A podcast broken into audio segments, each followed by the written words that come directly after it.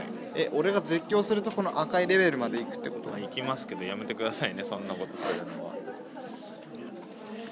というわけでまあ1回目。まあまあ第1回目記念すべ下世話社会学概論。きまあ俺の隣にいるやつのね発音が悪いから聞こえなかったと思うけど下世話社会学概論というくだらないタイトルですが。うんままああでもね。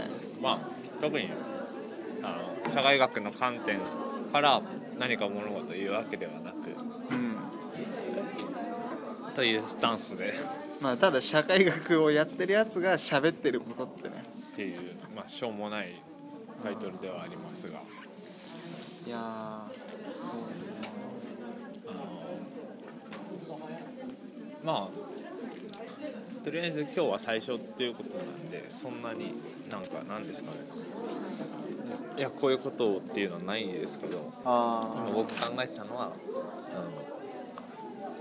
の日常せ日用生活品のこうリバイバル品なんかコモディティのリバイバルみたいなのが最近流行っていて、まあ、その象徴たるものがまあラー油ブームだな昨今のラー油ブームだなと思ってまして。あラー油とは？えラー油ブームあったじゃないですか。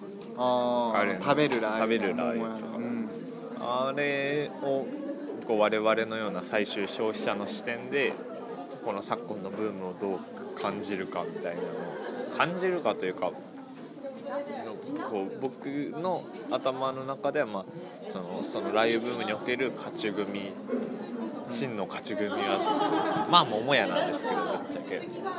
桃屋だと思ってるんですけど、まあ、そんなこととか話せたら面白いかななんて思って。まああれだよね。一番初めに利益を被ったのは桃屋であることは間違いないけどそこから利用してったまあ今はあのすき家っていう牛丼チェーンもいろいろ出してるんであすよね。のそう。ただラー油にあメンマにラー油を絡めて売り出す牛丼を出してますね出してて、乗っかってますけどうあのまあ一番ひ多分ひどいのはドン・キホーテあたりが出したらしいんですけど、まあ、僕某大手小売業の売り場でそういったものを扱ってるん、身では黒目の。扱っている身で黒目のものではあるので、まあ、若干そのどういう商品流通になってるかは見えてるんですけどでも桃屋とあともう一個 SB まあ SB もそういうこと SB はあの辺はあのあれですね。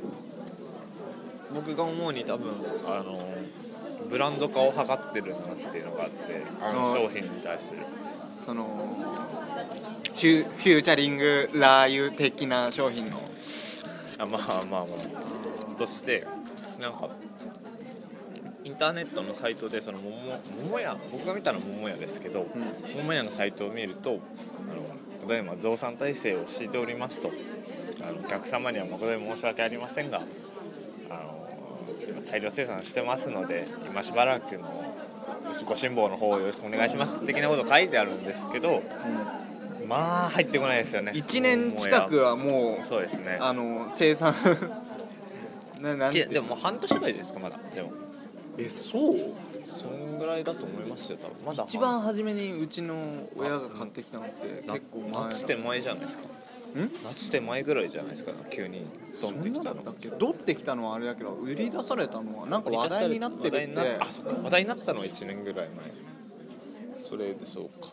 うん。でなんかその話題すごいテレビとかでやられる前にあのうちの母親なんか買ってきてあのまあ俺結構辛いものが大丈夫な方でまあラーメンとかそういういろんなものにも唐辛子をかけて食う派なんだけどうーん、まあ、食べるラー油辛いけど辛くないでもちょっぴり辛いとかまあよくわかんない曖昧な感じのタイトルで。それが桃屋ですよね。そうそうそう。まあ一応これ美味しいらしいから食べてみたらって言われて、まあ、食べるとちょっと辛いもの好きにはちょっと物足りない。ですね。うん、だからすごい一般消費者向け、確かに、うん。手まあ、手広く売るにはいい商品だなと思って。しかも見た目が結構もうがっつりラー油だから。瓶詰めでなんか辛そうな瓶の底とかにラー油が溜まってる感じとかすごいですよね。うん。なんかほら芸能人もさあのあー桃屋じゃなくてほら沖縄のあなんかなんとかラー油のなんとかかんとかみたいな。限定生産のやつとかいうのをなんかバラエティ番組とかであやってるんですか？やってるの。ダウンダウンタウンデラックスとかそういうのやってて。すげえなと思って。うん。であそう。そんで戻ってその桃屋とかは、まあ、小出しに小出しにしててうん。いま、だに小出しにしてる。あの瓶も小出しだしね。まあまあ。ご飯ですよに負けてるからねであれは多分増産体制を敷いてないなと。多少は敷いてるでしょうけど敷いてるにしては全然入ってこないんですねやっぱり小売りの。こ小売業に携わるものとしては。そうですね。うんでまああれはきっと敷いてなくてあれで一気に出すとブランやっぱ希少性とかブランド性ってやっぱ少量あるからそこに群がるじゃないですか人は。そこを狙ってきっとこう小出しにしてるんだなまあたまごっちの二の舞にはなるまいとまあそうですね。あそうですね。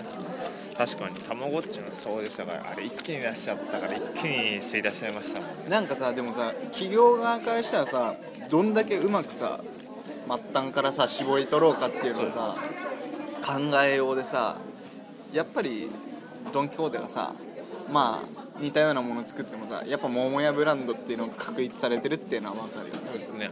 まあ類似品で後出ししたのもまあ失敗っちゃ失敗だし。まあ得意技ではあるけどね。まあそこはまあそれでその技で大量に出しちゃったからもう今すっごい売れ残っちゃっててあの大体そういうお店とかに出す時は棚の上の方に売れるものは置くんですよ。上まあ目線ですね正確には。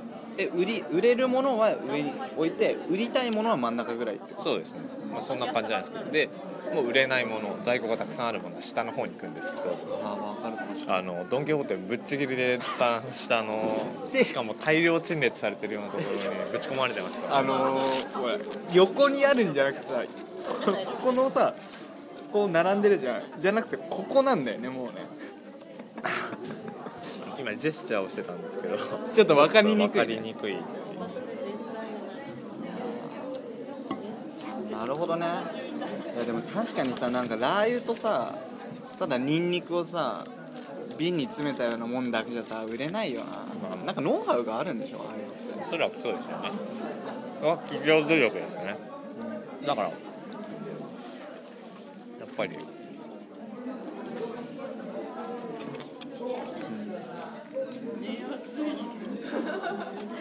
なんかやっぱりまあリバイバルっていうのからちょっと違うまあれないけど、でもラー油はもともとコモディティとしてあったじゃないですか。あの餃子に入れるラー油は。あれのリメイクとかっていうのでまた出てきたじゃないですか。だからきっとでラー油なんか昔は餃子とかラーメン。強いて言えばラーメンぐらいにしか入れないすぐ瓶がベタベタするうん。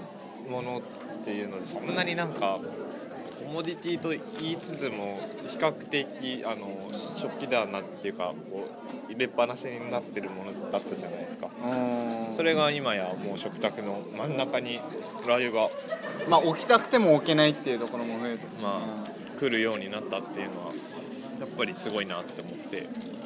そういうのでなんか新しいものできないかなって考えた時にやっぱそう簡単には見つからないんですけどわさびあたりなんか基本的にわさびはチューブ練りわさびとかうん。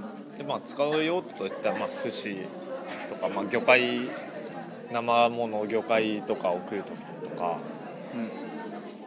でもそんなもんじゃないですかわさび使うのって。うん。寿司系じゃないですか。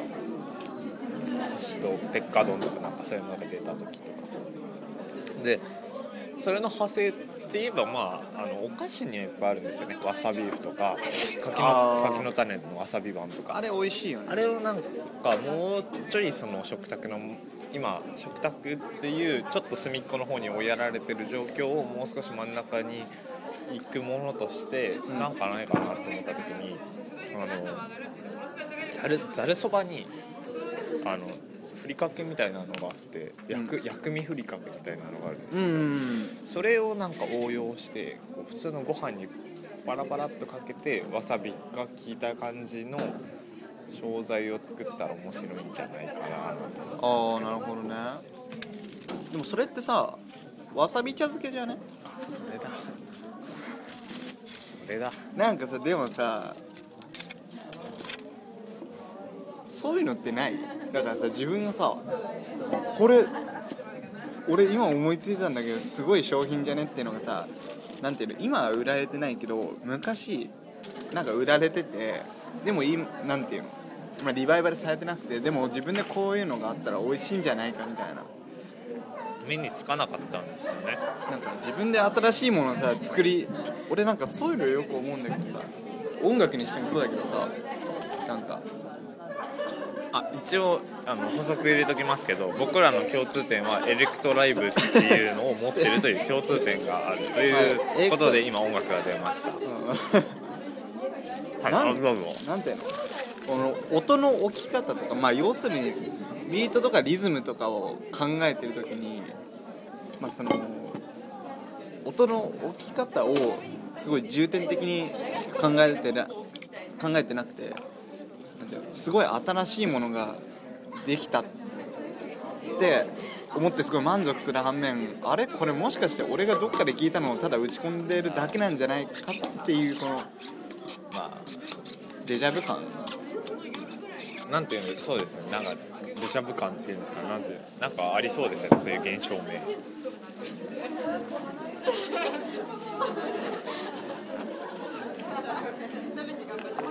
走馬灯のように頭の中を駆け巡りましたね。あれ俺今までこんなのどっかでっていう。誰かがやってたんじゃないかって。のがありますね。なんかさだから音楽の世界でもそうだけどさそのなん学問の世界だってそういうのってたくさんあると思うの。まあおそらくだこういうなんか数難しい数学のやつをやっててでやっと解けたと思ったらもう何十年前の先輩学者がもうやっていたみたいな。ただなんかでもそこはまだ趣味の範囲っぽさはありますよね、うん。学問って言っても。趣味の学問というか、まあ実本気でやるとしたら本気で調べるじゃないですか。過去の例、まあまあまあまあそこはあれですけど。まあでも伊藤君は本気だからね。今のわさびの下りはまあカットですけどね。もちろんカットしますけど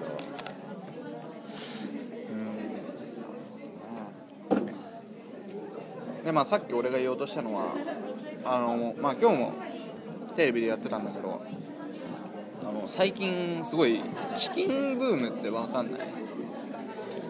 マクドナルドあジューシーチキンセレクトそうそうそうそうそう。まあすごいそのマックでもはいはい。あのすごいプロモーションをしてるじゃないですか、はい。まあ、それを、うん元をたどっていくと今のこの経済不安というかこの不況の時代にその財布の紐がどうしても硬くなってしまうと。ね。はいはい。まあそれをまあどうにかその硬い紐の中からまあ買ってもらおうっていうことであのある程度安価豚肉とかえー牛肉とかより安価で食べ応えがある。まあ唐揚げなんかがその一般家庭のでもすごいまあ売れてるらしくて、まあそうですね唐揚げ粉とかの売り上げもあなんか前年比で何十パーセントが上がってるみたいなのをあはいはい。聞いて、唐揚げ粉は売れますね確うん、唐かに揚げ粉はすごい売れてると思う。なんかなんていうのかな。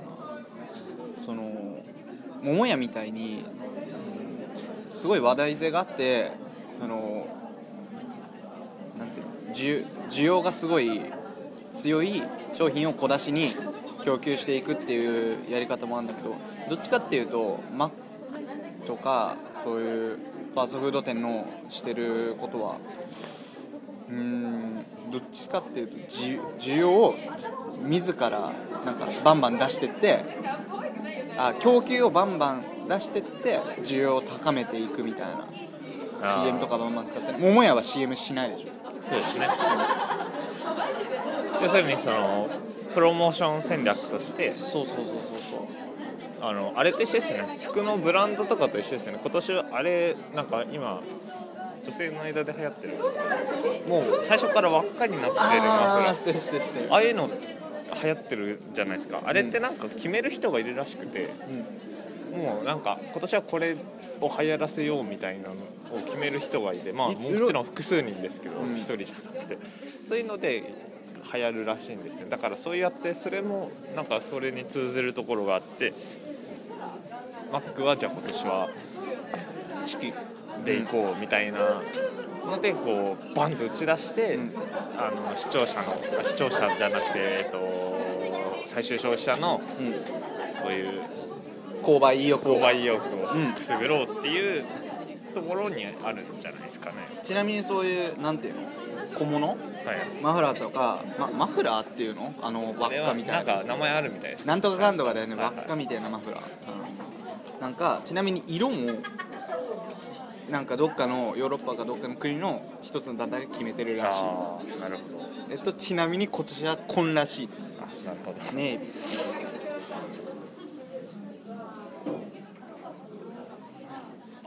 もう僕らはあのエコノミストでもなければ IBM でもないので IMB、IBM よくわかんないですけどないまので、あナショまあナナショナリストでもないしね、市場原理はよくわかりませんがうん。あくまで社会学部社会学部であるので。なんかこの前すごい先生がなんかいいことをいいことを言ってて社会学を学ぶ理由みたいなのを説明しててそれが、えっと、権威を相対化するっていうことを目的に学ぶ学んでるんだよっていうことを説明してて。あそうなんですか、うん。僕てっきり社会学はオナニーだと思ってたんですけど。違うみたいですねまあそうまあ二次的なね感じだよね、はい。まあ、結局権威をそう、ね、自分の中でしかね相対化できないからね。まあでもなんか説明が難しいな。まあこれリハーサルみたいなもんだからねまあまあまあ。まあじゃあその話は次次の次ぐらいにじゃあ。次の月ぐらいみたいな。いや瀬野くんもそうですよ。ね瀬野くん来るみたいですよ今日。ーあマジ？